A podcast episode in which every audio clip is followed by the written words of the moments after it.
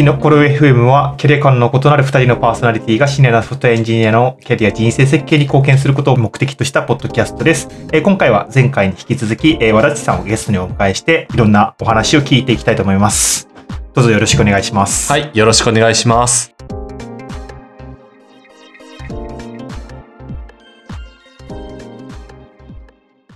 はい。前回メルカリさんまでのお話を伺ってきましたので、次はクリスプさんのお話を聞いていきたいと思います。CRISP さんにはどういう経緯で入社されることになったんでしょうか？はい、ありがとうございます。 CRISP さんがどういう会社かといったところからご説明した方がいい方もいらっしゃるからなと思うので、そちらのご説明からしたいと思います。えっと、 CRISP SALAD WORKS っていうサラダレストランですね。えっと、チョップドサラダっていうちょっと刻んだ野菜を混ぜたサラダで、えっと、都区内、あの、23区内を中心に展開しています。えっと、そういったあの、まあ、いわゆる飲食店を運営する会社に CTO としてジョインしました。まあ、メルカリで CSE という Corporate Solutions Engineering、まあ、コーポレートエンジニアリングというところで、えーやってきて、まあ、チームもある程度軌道に乗ってきたなというところがあったんですが、まあ、この先のちょっと自分のキャリアを考えた時にですね、まあもう40過ぎてっていうところで、まあちょっと次の一歩を踏み出す必要があるのかなといったところで転職を考えるようになりました。でですね、なんでクリスプなの、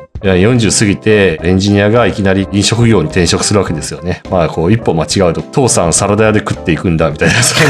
そんな、正直あの真面目にそういう誤解をあのした方もいらしたんですけど、周りには。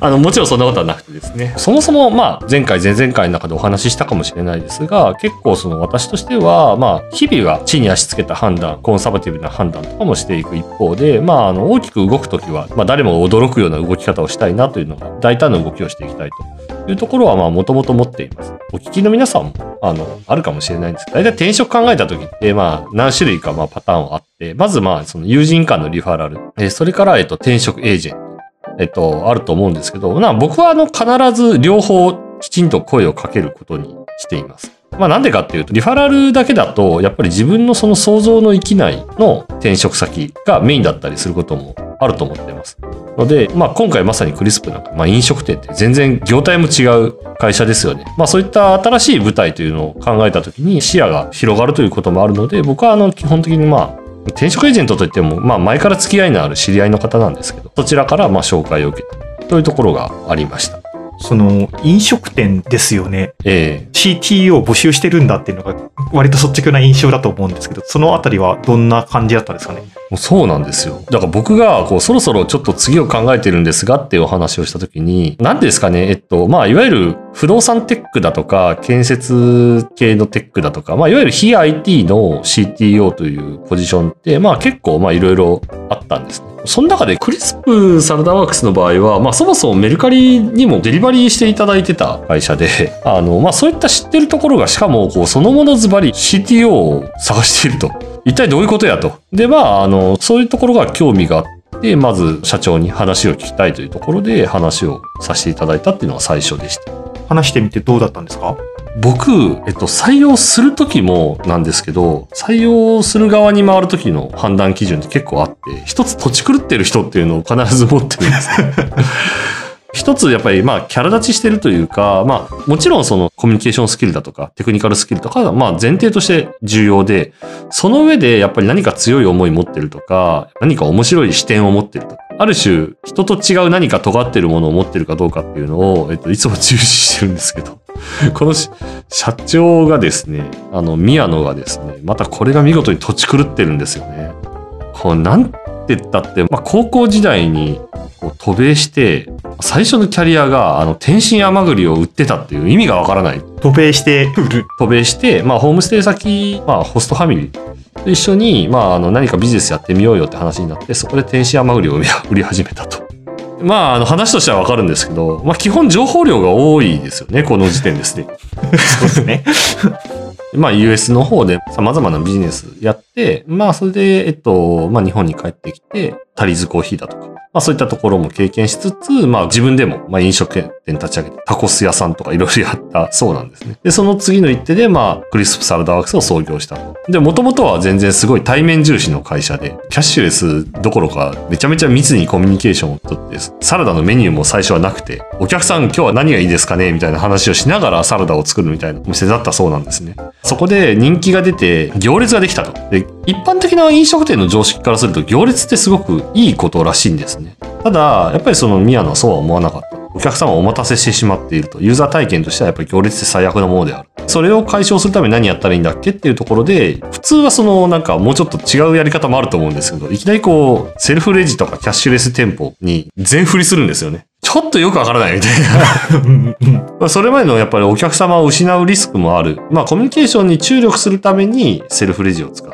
コミュニケーションに注力するために iPad、まあ、情報化を進めるといった、まあ、当然その DX の文脈ではあるんですけど、まあ、とはいえ、多分僕がサラダ屋さんとかやってても、一度のお客様が離れてしまうかもしれないと言ってる中で、いきなりキャッシュレス店舗の方に振り切るってなかなかできない判断だなと思ってて。うんうんうん。でしかもちゃんとそれをあの、まあ、内製のアプリで作って、で、やりきって、ここまで持ってきてるっていうのは、これすごいですよね、と思って。まあ普通、その非 IT で CTO を探してください、これから DX を進めていきたい。だから手伝ってほしいみたいな。あの、自分ではない誰かが DX、IT を進めるっていう観点で、大体声がかかることが多いんですけど、これ自分がやってきたんだけど、まあこっから先はもうプロに任せた方がいいからお願いしたいみたいな。そういうコンテキストでお誘いを受けた。これは相当やっぱり、一つはいい意味で土地狂ってる。で、もう一つは、やっぱり当事者意識っていうのはすごいなっていうのは思ったんですね。この当事者意識、圧倒的な当事者意識にちょっとかけてみたいなっていうのはあって、正直あまり細かいこの先の事業展望とかはあまり真面目に聞いてないです。この圧倒的当事者意識に一回かけてみようと思って、うん。まあ、上院することを決めました。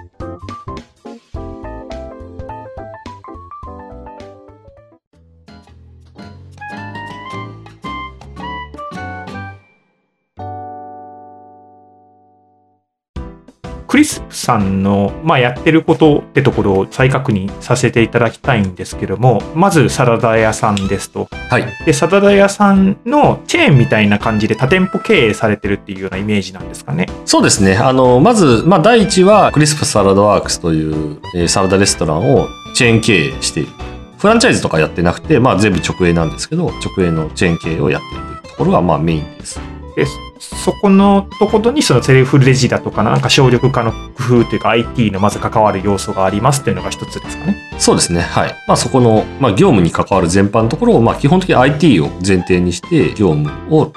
再構築している。で、まあ、あの、目玉となるのは、えっと、自社の内製のカスタマーアプリと、まあ、ショップアプリって我々呼んでるんですけど、そのアプリ群であるというところです。アプリもあります。で、あのメルカリで来てたっていうのは 2B でもそういうのをやってるんですかね。オフィスで販売するようなビジネスっていうんですかね。はい。そうですね。今やっぱりあの、こういう社会情勢もありますので、まあ、デリバリーを中心とするところは、やっぱりその今後の事業成長の鍵だよねっていう認識はあって、まあ、というかまあ、あの、まあ、デリバリーはきちんと進めていく必要がいるところがあって、まあ、もちろんそのお客様に直接お届けするデリバリーというところも進めています。ただまあ、ここっていわゆる物流の話になるので、因数分解すべき要素が非常に大きいと。やっぱりそのウーバーさんとかは先行してますし、まあそこに一朝一夕に追いついていくというのは非常に今の限りあるリソースでも難しいと考えます。でですね、今特に進めているのは、えっと、ベースっていう仕組みでして、お客様企業と契約をして、例えばそのお客さん企業ごとに注文の取りまとめですね。クリスプのアプリからベースっていうふうに選んで、まあそこから例えば、まあメルカリさんも今や、あ今はあのベースの会員なんですけど、まあそこへメルカリに届けると。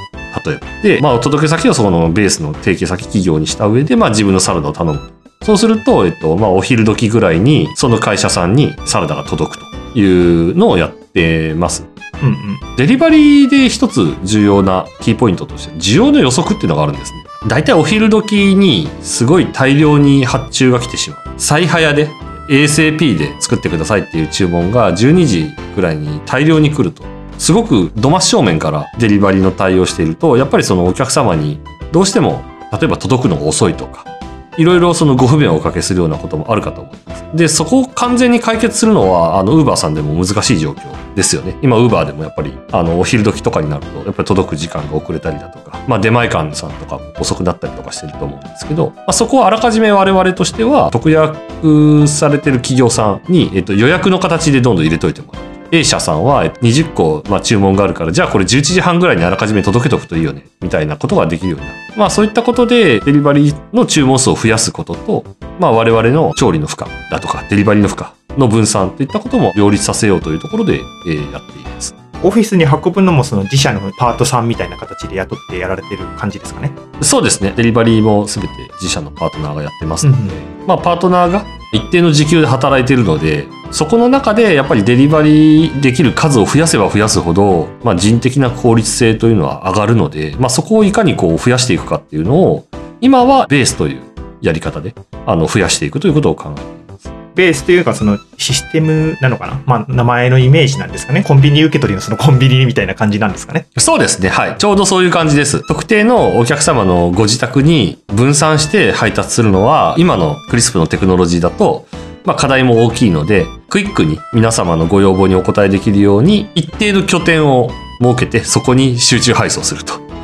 いうことをやっているというところです。なるほどですね。メルカリで入れてたのもベースという仕組みっていうことは、メルカリでなんかある程度数を買い取って売るっていうような感じではなくて、もう個々人で注文しちゃって、それがメルカリにまとめて届くみたいなイメージなんですかね。そうです。例えば、あの、メルカリでその日、1件しか注文がなかったら、届くのは1個だけですね。特にあの、そこでお約束しているとかにはならないので、うんはい。すいません。あの、自分がクリスプを使ったことなかったので、サラダワークス、ちょっとイメージがつかなかったところがあったんですけど、今のお話伺って、だいぶ分かってきました。はい。アプリから、あの、何ですかね、ベースの登録申し込みとかも動線がありますので、ぜひ、あの、一度アプリをダウンロードしてみてください。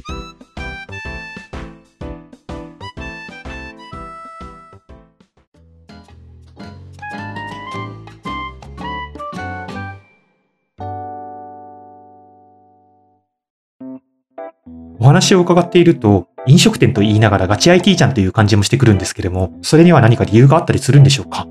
我々がなんでそのセルフレジも含めてできるだけアプリの決済に持ち込もうとするかというとですね、これはあのちゃんと理由がありまして、飲食業ってこれまであまりデータの分析ってできてないんですね。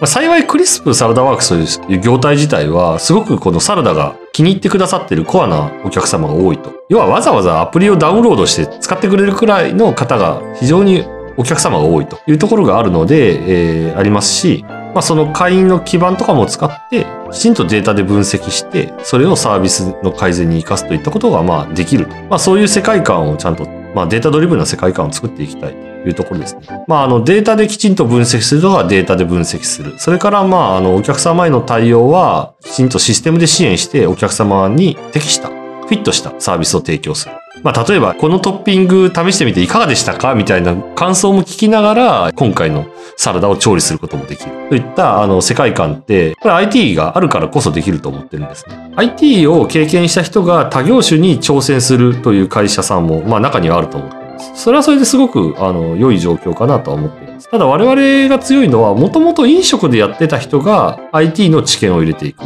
といったあのスタンスで取り組んでいて、まあこっちもこっちで面白い化学反応が起きるんじゃないかな、か企業として。といったことは僕も期待して、日々仕事して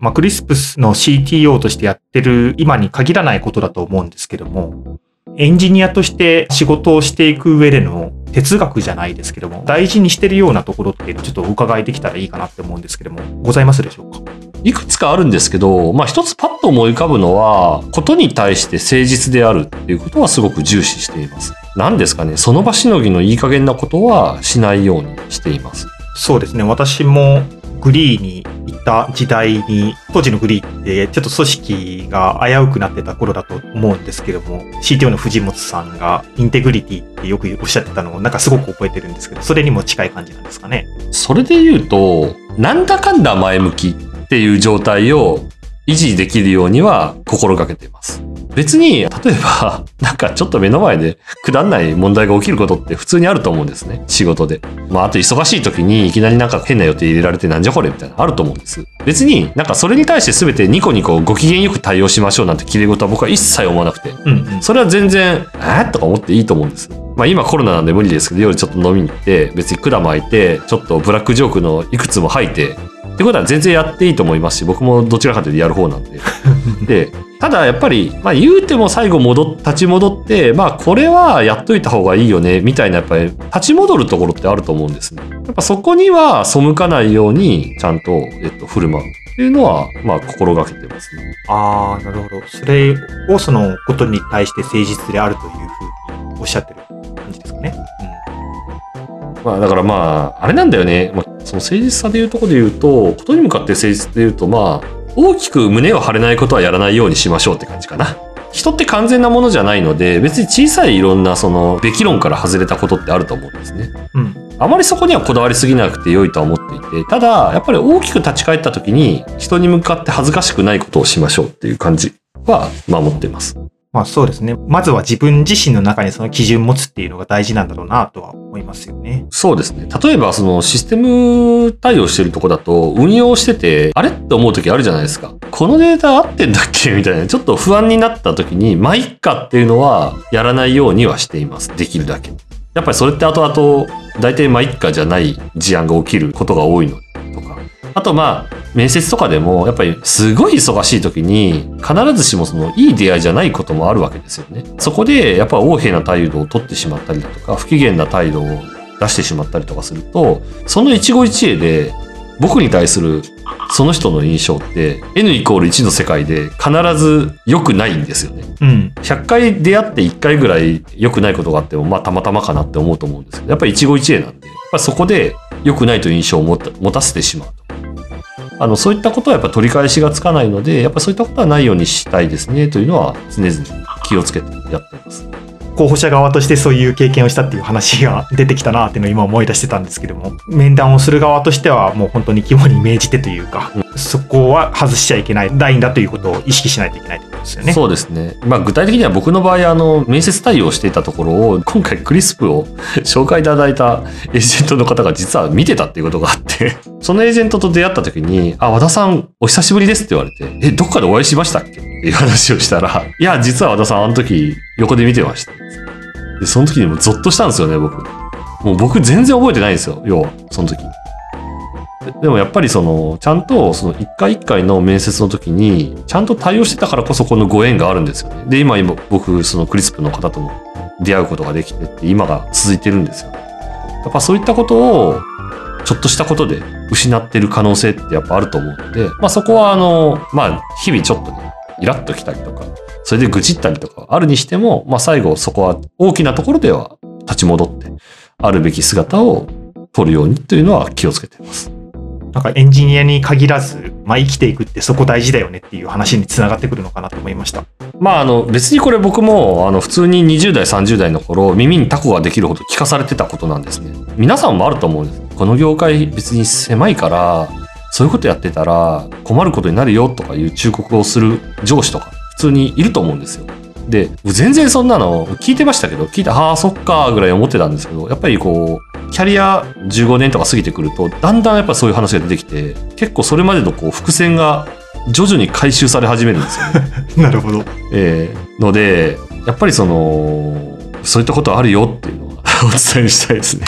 うーん。いいですね。居酒屋トークみたいになってきましたが。あとまあ、誠実っていうとこにの、もう一つで言うと、結構僕大事にしてるのは、自分の評価と人の評価が違うよっていうことは結構意識してます。僕は正直、人と向き合うのが実は苦手で、人と話したくなくて、本当はあの、一人で黙々とドライブしたりとか、電車に乗ったりとかして生きていきたい人間なんですね。どちらかというと、行動を書いて、できたものを見せて生きていきたいと思っている。本当は。人間なんです。ただ、人から見たのって全然そうじゃないんですよね。こうやって今ベラベラベラベラ話してますし、喋るのが苦手とか、初対面苦手とか本当なんですかっていう人もいるし。で、どちらかというとやっぱりその人の話聞いて、ちゃんと、えっと、理解して、それに対してきちんと打ち手を持つという、いわゆるマネージャーですよね。マネジメントが得意な方ですよねというふうに幸いにして言ってもらえることが多い。でも自分の中ではマネジメント得意だとは1ミリも思っていない。で、あの自分の評価と人の評価の違いっていうのがあることはちょっと意識した方が良いかなと思ってます。で、必ずしも別に苦手なことをやれという意味ではなくて、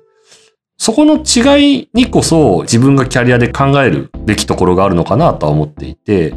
まあ、ちょっとだけ自分のやりたいことと人からの評価とのを踏まえて、まあ、その間ぐらい、まあ、目指すと結構特色あるそのキャリアを築くことができるのかなということは思っています。今のお話はその転職活動の際に完全にリファラルに頼るんじゃなくてエージェントの目線を入れるってところにも近いっていうかなんかあらゆる角度で見るっていうところにもつながるのかなっていうふうに思いました本当にそうだと思っててまっとうなことやってたらまっとうな結果は出るけどまっとうな結果しか出ないんですね。うん。僕は SRA を辞めた時に、辞める時に、まっとうな人生を歩むことをやめたのでちょっと若干言い方が変ですけど。どちらかというと、いわゆる SIR から、例えばコンサルの子会社行って、そこからコンサルになっていくとか。まあそういった当時あった、いわゆるその正統派のキャリアであることを捨てて、僕はなんかもうちょっと楽しいことやりたいな、仕事で楽しいことやりたいなと思って、まあ転職したっていうのはあるので、楽しいことやるからには思いもよらないことに触れる必要があるので、特に外からの目線っていうのは、これ単に人の言うことを気にしてるという意味ではなくて、外からの目線というのをきちんと考慮に入れるようには気をつけています。それに絡めてなのかわからないですけども、更新っていうんですかね、一緒に働く方々か、まあ将来一緒に働くかもしれない方々に伝えたいことってありますか？そんな大げさなことは思ってないです。多分今って技術スタック的にもやっぱりすごい複雑性が増してる状況があって、結構やっぱりなんか悩まれてる方も多いのかなというのと、まあそこら辺のこといっぱいあるので、なんか僕からあまり偉そうなことは言えないと思ってるんです。ただ、一つだけお伝えできることがあるかなとしたら、これはもう綺麗事ではなくて、楽しく生きる方法っていうのをきちんと因数分解して考えて、まあ、やっていくのがいいのかなと思ってます。楽しく生きるっていうのはいろいろあって、仕事を楽しくやるっていうのも一つの要素。趣味を楽しくするためにしっかり稼ぐっていうのも一つの要素。で、もちろん仕事の楽しさに全振りして、あまりそのお金は稼がなくていいっていうのも、まあ一つの選択かもしれないですし、まあ、逆にその仕事はしんどくても、まあもう趣味に俺は生きるから、しっかり稼ぐんだ。もう一つの選択肢ですし、ちゃんと両立してやっていくんだっていうのも一つの選択肢だと思うんです。がむしゃらにあの20代の頃に働いてると結構忘れがちなことがやっぱり楽しむために日々生きてんだよねせっかくやってるなら楽しみたいよねっていうのをやっぱり忘れないように、まあ、するのが大事なのかなっていうのは思います。日々楽しめてるかどうかっていうのは考えてでまあもしそうじゃなかったらどうしたらいいんだっけ？じゃあもっと楽しい会社行こうかとか逆にそのまあもしかしたらこの週末ちょっと楽しいとこ行こうかでいいかもしれないけど 楽しむってことを忘れちゃいけないなっていうのは思います。他人に対しては懐の広さですし、あの、わらちさん自身の経験がなんかすごく詰まってる言葉だなっていうのを思いましたまあ、僕は結構やっぱり、一緒に関わった人は、やっぱり人生ちょっと楽しんでほしいなと思ってて、すごく。やっぱり一緒に働くことで楽しい。まあ僕どんなに苦しい時も絶対大爆笑してるんですよね。はっはっはみたいな。しょうがねえなもうみたいな。また障害だよみたいな。もう手叩いて笑うようにしてるんですけど、やっぱりこうあまりしかめ面して生きるよりは僕はこう笑ってやっていきたいなと思ってます。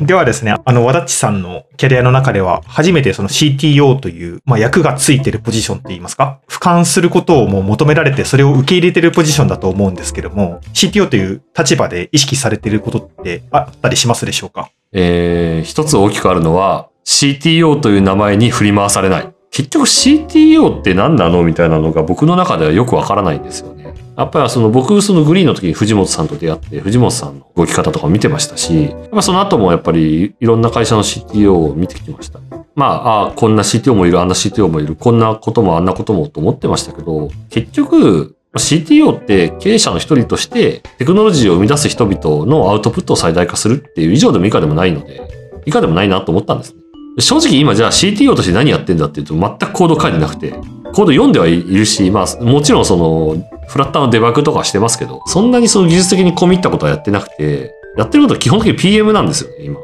で、なんでかっていうと、クリスプで一番不足しているのは、その社長は IT に造形が深いっていうのがあるんですけど、IT に詳しくて、まあそこのマネージをちゃんとできる人がいなかった。で、システムを作るにあたって僕はやっぱりプロジェクトマネジメントが一番大事だと思う。プロダクトマネジメント、プロジェクトマネジメントが非常に大事だと思っていて、やっぱそこの人がいないと何も動かないというか、まあ、たまたまうまくいくかもしれないけど、やっぱり平気にこう爆散しちゃうわけですよ。実際まあそのクリスプも私が入るまでは結構危うい開発チームの状況があったんですけど、やっぱり今足りてないのはその今の課題をシステムの開発タスク、システムとしてのテクノロジーとしての対応するタスクに落とし込むっていうところは足りてないので、僕は今そこを注力してる。もしかしたらこの先もうちょっと違うことを求められるかもしれないです。例えばそのデータドリブンであるために、そこの、まあもうちょっとデータサイエンティストの方、もうちょっとちゃんと強化しようよと。かもしれない。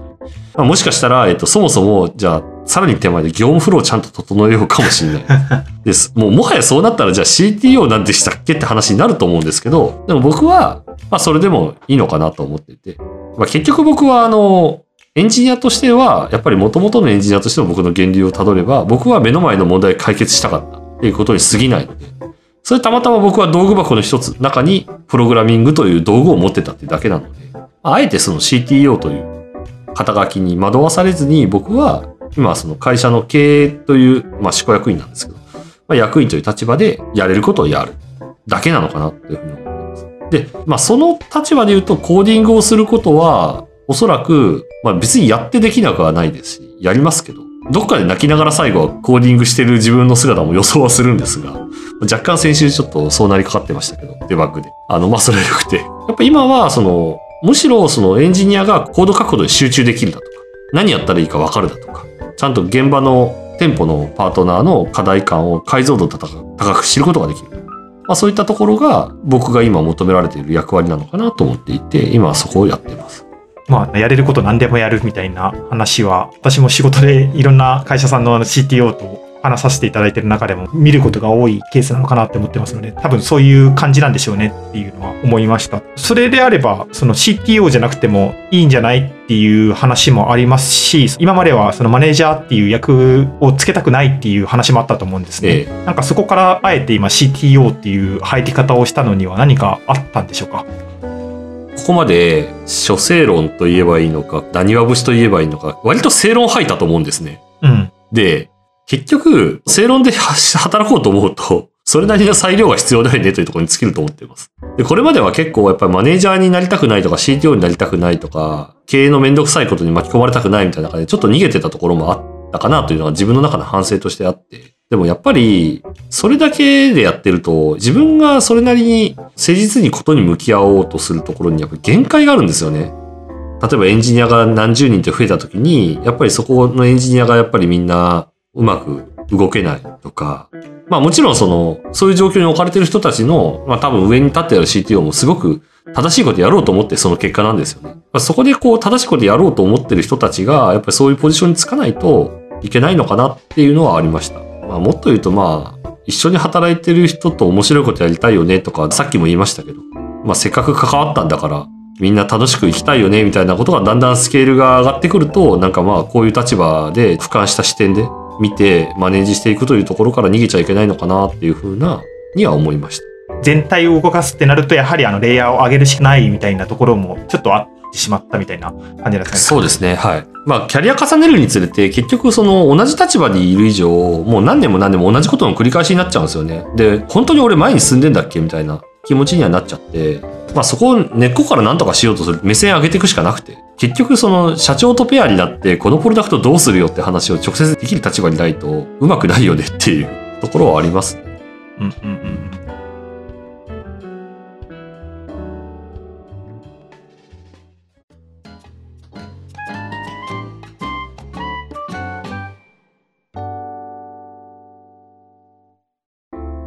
このポッドキャスト自体がエンジニアっていうか IT エンジニアですかね。まあキャリア考えるときにマネジメントコース、スペシャリストコースみたいなのあるときに、それぞれなんかそれぞれの悩みがあるよねみたいな話から始まってるんですね。で、まあ今のわらちさんの話で言うと、スペシャリストの現場志向で行こうとしてたけども、まあ、最終的にそのマネジメントの方を今やられてるっていうような話だと思うんですけども、そうですね。そうなった時に今度現場感がなくなるんじゃないかっていう危惧というか、私だったら持つだろうなって思うんですけども、そこはどうお考えというか、どういうふうに解消していこうっていうふうに考えてます？とてもいい質問ですね。そこは今なんかまさに自問自答しながらやってるところではありますが、あえて矛盾したことを2つ言うと、現場感をできるだけ失わないようには動きたいです。ただ、一方で、もう一つは、現場感を持つことにこだわりすぎないようにもしています。うんうんうん。そもそも、現場に立ってない以上、わかんないんですよ。例えば、あの、今、まあ、クリスプフラッター使って Firebase で使ってますけど、その技術的妥当性を、じゃあ、コード書いている立場から、もちろんその、外的な要因としては当たることできますけど、コード書いてる立場から、じゃあこの方が書きやすいですなんて議論できたら嘘でしょ、それっていう。書いてないんだもんっていう。それは違うよねと思ってて、むしろ僕が思ってる現場感はきちんとそこの人たちがどうやったらやりやすいかっていうのをこれまでの経験からある程度高精度で推測する。かつきちんとフィードバックを受ける。こう思うんだけどどうっていう。で、そのフィードバックを受けてまあもしかしたらメタメタに言われるかもしれないけど、まあでもそれはあそっかありがとうって感じで普通に聞いて、それをその活かしていく。一方で、とはいえやっぱり全体最適で考えた時にこうした方がいいよねっていうふうに言うところはしっかり説明する。で、やっぱりフィードバックを受ける。何ですかね？コミュニケーション、対話を諦めないっ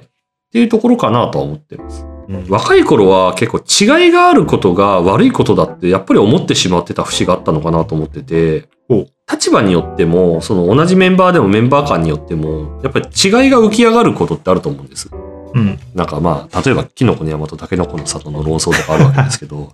ビーム EMAX みたいな。そうそう、ビーム EMAX。でもそこに、その対立軸があること自体が悪だ、ちょっとあまり良くないと思ってた時期があったんですね。なんかもっとこう平和な溶け合った世界があるんじゃないみたいな思ってた時期があったんですけど、最近やっぱ違うなと思ってて、別にそれぞれのスタンスであっていいんですよ。ビームも EMAX も全部スタンスあってよくて。で、その違いをお互いに認め合う。結局言葉にするとなんかチープになっちゃうんですけど、違いがなんだっけってことを考えて、じゃあ違いを認め合って、じゃあ我々として一つアウトプットを出すためにどうするんだっけっていう姿勢で向き合うっていう、まあそのチームワーク自体がやっぱり大事なんだよねとは思っています。それぞれの立場で、僕はこう思ってる、こう思ってる。ここでちょっと合わないよね。まあそれぞれ合わないところはあって当たり前で、じゃあどうしたらいいんだっけっていうことを考えられるっていうのが、まあ、それをこうもっとフラットに、和やかに。だからいちいち戦争になるんじゃなくて、まあ考えられるようになれるといいなと思ってます。うんうん。いや、全く同意見っていうか、あの、そうしていかなければいけないと思いますし、自分自身もなんか違う目線で、ま、もう物事見られる。まあ、それはもう本当に先ほど和田さんおっしゃってた内容ともうそのまま一緒なんですけども、まあ見ていかなければなっていうのは思いますね。うん。まあこれ余談ですけど、なんか CTO にならないとなんかできないこともあるっていうのは、昔は私があの見てた踊る大捜査線っていうドラマの中で、あの、怒谷長介が演じてた枠さんが言ってた、なんか正しいことをしたければ偉くなれみたいな、あれにもなんか通じる言葉だなって思いました。そうですね。まあちょっとね、あの映画を持ち出すのはだいぶ年齢が上なのかなっていう感じになっちゃうんですけど、まあでも、いろんな表現あるんですけど、やっぱり同様のことっていろんなところでやっぱり物語の中でも示唆されてると思うんですよね。まあもちろんね、その中で偉くなっちゃう中で、失ってはいけない価値観が存在するよねとは思っていて、まあそこのバランスかなとは思うんですけど。まあ正直、まあ僕の中でも若干その言葉はまあよく感じることではあります。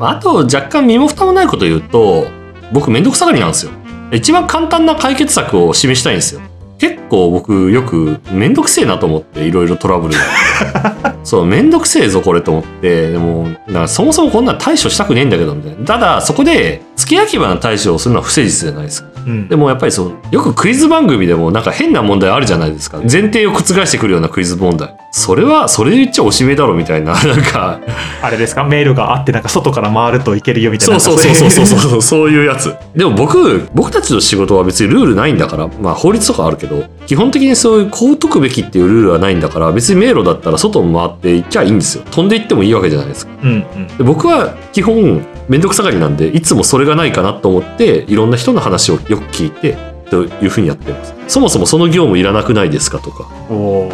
だ基本僕は仕事をしたくないので、一番楽な方法。だから、繰り返し作業が嫌だからシステムを書くんだけど、その繰り返し作業すら、システムを書くのもめんどくさいから繰り返し作業自体を消しに行くみたいな。そんなところはあります。ちなみに SRA の頃はそれで失注して怒られたことがありますね。あ、もうその頃からなんですそうね。。上司との打ち合わせで、その業務いらなくないですか？って言って、それ失注するからやめてって怒られたっていう。ポジショントークができない。え なんか最近ちょっと考えてるのは、そもそも人ってもう働かなくていいんじゃないかっていう気はしていて、ーそれよ。僕は、やっぱ好きあらば仕事はサボりたいですし、ねえ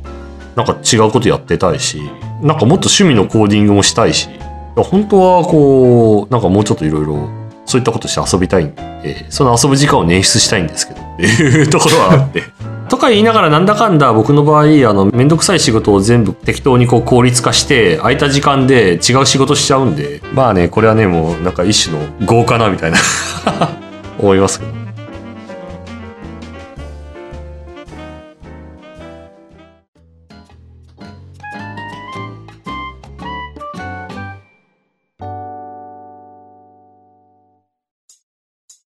では最後にアピールタイムというか、リスナーの皆様に一言お願いできますでしょうか？はい。株式会社クリスプでは、まあ、今、まさに最初の投資を受けてですね、DX ベンチャーとして、第一世代の開発チームというのを作ろうとしています。まあ、第一世代の開発チームなんで、小さな小さなチームではあるんですけど、ぜひ、その一員になってみたいと思うような方がいたら、まあ、気軽に声をかけて、カジュアル面談とかできればと思いますので、よろしくお願いします。はい、ありがとうございます。DX 楽しそうだな。まあ、クリスプはやっぱり、実際の調理の動きに関わったりだとか、スクエアだとか、そのいろんな外部端末、ガジェットに、との連携があるので、まあ技術的な要素としてはレベルが上がっちゃうんですけど、でも面白いですね。例えば、こう、レシートとかもこう、ね、印刷するわけで、伝票印刷とかもするんで、あの、面白い要素は多いと思いますし、